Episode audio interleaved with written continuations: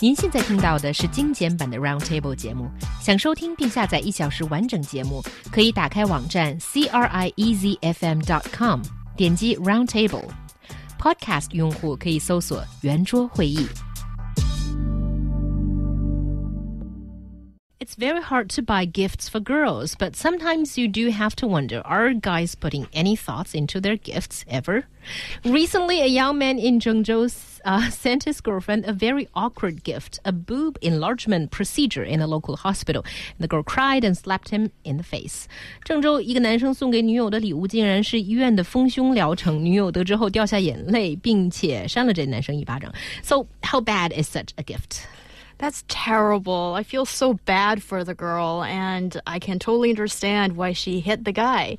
How would the guy feel if she gave him a similar kind of procedure. Penis, penis, enlargement, is that what you mean? No, I mean, just, you know, the male equivalent. chest- you know, chest- how would that would he be the male feel? equivalent, wouldn't You it? know, that's the kind of attitude you should have, not only towards your uh, girlfriend, but also in society. You know, try to be in the other person's shoes and see how they would feel if they're My- confronted like this. My question here, when we're talking about a about, talking about a breast enlargement procedure, are we talking about surgery? Are we talking about like actual cosmetic surgery? N- No, it's not the surgery. It's I think it's a, f- a full session of like, like I don't know whether it's TCM or what, or or medicinal uh, things, maybe massages or whatever. But you know, works yeah, because to I that find I find it I find it hard to uh, imagine that that a man would turn down such a gift from from his girlfriend. Um, you know, for the, the, the men's, you know, it- well, it- Really? yeah, I think so, and that's that's that's the thing. Perhaps that You that, don't that feel that's a slap in the face? Why would that be a slap in the face?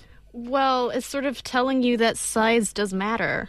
Well, or that you know, I can make it bigger, and I think I think many men are are very open to that, uh, and so I think that I think Uh, you know women and men are different. it is different. I think that uh, perhaps I don't know. I mean, I, obviously, I can't speak for every every man, um, and and personally speaking, I might actually be uh, made quite uncomfortable if my girlfriend gave this to me. You know, if if my wife and I maybe we had discussed it, that might be a little bit different. And in, in this in this in the same example as well. I mean, if he if he had discussed this with his girlfriend first. And being like, is this something that you want? Is this something that, that, that you think that you would enjoy? Um, I, and if so, I want to buy it for you because I want to do something nice for you, right? It's very, very different than just saying, oh, okay, well, you should, you're going to, ha- I bought you this because, you know, they're too small, right? I think Yep. either way, it comes out really badly. It's really just, just you know, uh, forbidden territory. Just don't go there. You know, I think this is the kind of uh, present that's too risky to give to one person. And um, if you're still trying to maintain a good relationship, just just don't go there. Just don't go to the sensitive bit. You know, I think it's probably best to.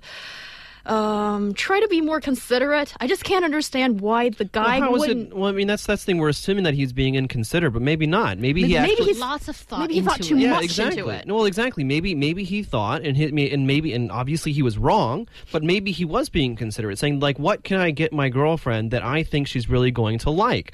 And maybe she said something to him before, in you know, very private conversations about how, how she thinks about her body, and he says, "Oh, well, maybe this is a good idea." Obviously, we can see that it wasn't a good idea. But to say that just because she was angry or offended that he wasn't being considerate, I don't think is true. Yeah, I, I think so. In fact, in some of these mistakes, it showed that the guy had put too much thought into it, but you know, but had not put the thought in the right place. That was the unfortunate outcome of it. But let's talk about presents that are not very welcome in general. Do you think that? I mean, this may be the complaints coming from men. Do you think girls tend to be too picky, or do you think guys should really think a bit more about what to give? I think sometimes, well, if he's actually going to give a girl a present, then I think he's quite thoughtful already. But I think men tend to not really understand women in general. Just like men, well, women don't really understand men all that well either. But giving gifts is really, you know, it, it could be a very risky thing. And I've actually witnessed something very similar to this, and it happened um, at the dinner table where uh, I happened to be there with two of my friends, and uh, the guy Who are was- seeing each other? they were well, yeah, I think they've been dating for a little while. And then the guy just pulls out this bottle of pills that acne pills that would make your skin glow, apparently. And uh, he gave it to that girl that he's been dating and said, you know, it was some special occasion and this is my very thoughtful gift to you. And then I saw tears roll down the cheeks of that girl. And I think it's, she, he must be so thoughtful to think about this and actually get the medicine, but turned out to be a major disaster. Well, yeah. I mean, you never you never give a gift that uh, would somehow imply um, a negative body image, or that some of it's, some something that that. Um, that uh, would somehow imply, and this is, I think, this is a mistake that uh, many men make in general, because uh, for in our in our eyes, women can be oversensitive about uh, the way they look. Uh, their um, the their body image can actually be a lot a little bit more negative than we see them. I mean, it's it's happened all the time with with my wife and with previous girlfriends. They say, "Oh, you know, you know, there's something wrong with my body, whether it's their legs, their arms, their belly, their chest, their face, or something like that. And I say, no, it, you look great, and the, they don't believe me, right? And as a man, you really can't convince them otherwise. They're going. I mean, if someone has a certain type of body image, that's just how it's going to be, and this is true for men, men and for and for women. Um, but I also, I think we need to be careful again, you know, by saying that oh, somehow men are not very good gift givers. I think women can be very poor gift givers as well. You're right. It's just That's it's just it's just really about how how well do can you step outside yourself and put yourself into someone else's shoes? How well have you paid attention to that person and, and you know really look, looking at um, the types of things they like and, and things like that. All that being said, I do want to say that I'm a horrible gift giver and I really hate shopping for gifts because I, I never really have Aw. good ideas. Yeah, it's good that you can admit that. I have to be a bit overconfident and say I'm really good at giving gifts. I mean, I always give where's the my, best where's, gifts. where's my birthday present?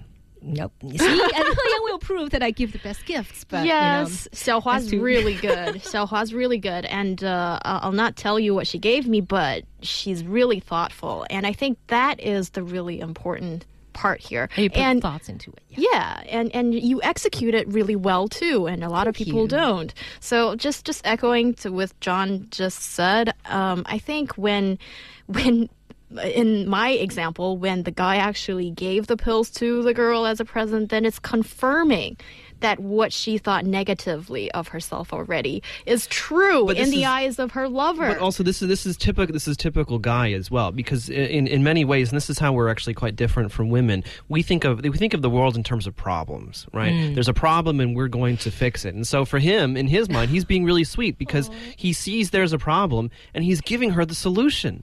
He's found something that he thinks is going to work really, really well, and then he buys it, spends you know who knows how much money on it, and then gives it to her. He gives her. The solution to this problem. You know, what more can a man do? Well, I just have a little piece of advice for for guys out there. I think if you want your relationship to work, then you have to think in a different way because this is kind of in the eyes of the girl then it's hurting her feelings. I don't think yeah. it's going to work very well for her. I think right now we can all know because we have the example of the story here. But when we are put in the real situation of gift giving, a lot of people still kind of make that mistake. Uh, I'm trying to uh, read out uh, Jessica's message. Jessica received some women's sanitary products as gifts from her company on Women's Day. what? That's I- not I'm- I'm not bad, sure. but I don't it? really know what exactly she got. I mean, some well, you know, you- you- the, the things that the things that you use every just- every just twenty eight that. yeah, days. yeah, yeah, yeah. Okay, So well, John that's- knows. Yeah, I know what that means. That's useful because I was thinking about like you know like shavers for your like like uh, wax and all those No. kind of no, stuff. women well. Chinese Chinese women don't don't shave that much actually, Well, which is maybe, very surprising. Maybe Chinese women don't have as much hair, but anyway, that's No, sort, exactly. of, sort of off the the topic. Exactly. Yes. Right, but I I think for the company, it's okay because your company is not your boyfriend. But what if you're a boyfriend or a husband? I still think some, it, I still think some it's kind those? of. I mean, I think it would be kind of strange. Like in the U.S., if if a company were to give women tampons or, or pads or things like that, I think that a lot of people would see as it, it's kind of crossing a line there. I mean, yeah, it might be well intentioned, saying, "Well, this is something that you need to buy anyway," and so on and so on. But I think um, that's kind of like you know putting your company in your body somehow, and it's just Oh. it's just again crossing a line. I think. While you're thinking so much into it, I think um, as long I think intimacy isn't a bad thing. I mean, if it's your company, it's still all right. I think, and if it's your boyfriend giving you that, I, um, weird, but It but kind of weird. yeah, but it's not offensive. Not like the previous examples that we've given. Yeah. A bar of chocolate would be a good gift to a girl if you know she is in that uncomfortable. Uh, A- actually, I thought I thought it was just I thought hot water is just just drink some hot water. well, yeah, but hot water is That's the- like that's it the costs advice no for money. everything. Oh, so we're still talking about that. Okay. well, yeah, I think hot water, a bit of honey, you know, a bit of chocolate, those are all good things. And and I think here when it comes to giving presents, let's just don't be too adventurous. Let's just stay in the safe zone and Well, it depends. It depends on the level of your relationship. I think. Um, I mean, I mean the the appropriateness of a present of a gift, um, let's say boob enlargement, for example, um, might be very different if we're looking at you know uh, you know a couple that's been married for for like you know a decade or something like that, or, or they've been together for a long time, or they're very open with each other. Um, I think that yes, of course, when you're when you're just dating, when you haven't been with that person for a long for for that for that long, yes, it is. You know, you do have to be a little bit more conservative. But as you get older, well, it's like you know, this is what the twentieth birthday that I've had with this person. So what am I supposed to get? And maybe it's a good idea to be a bit adventurous at that point. Oh, right. I think so. And, and if you have some common understanding, that would be the best, I think. yes, yes. And also, I mean, all I mean, if, if if you if you are not very aware of your of your partner's preferences after being married for that long, I think there's probably bigger problems in your marriage, right? Yes. Can I just please cite here that uh, according to a survey on Tencent with 40,000 female respondents, what is the best gift to give to girls?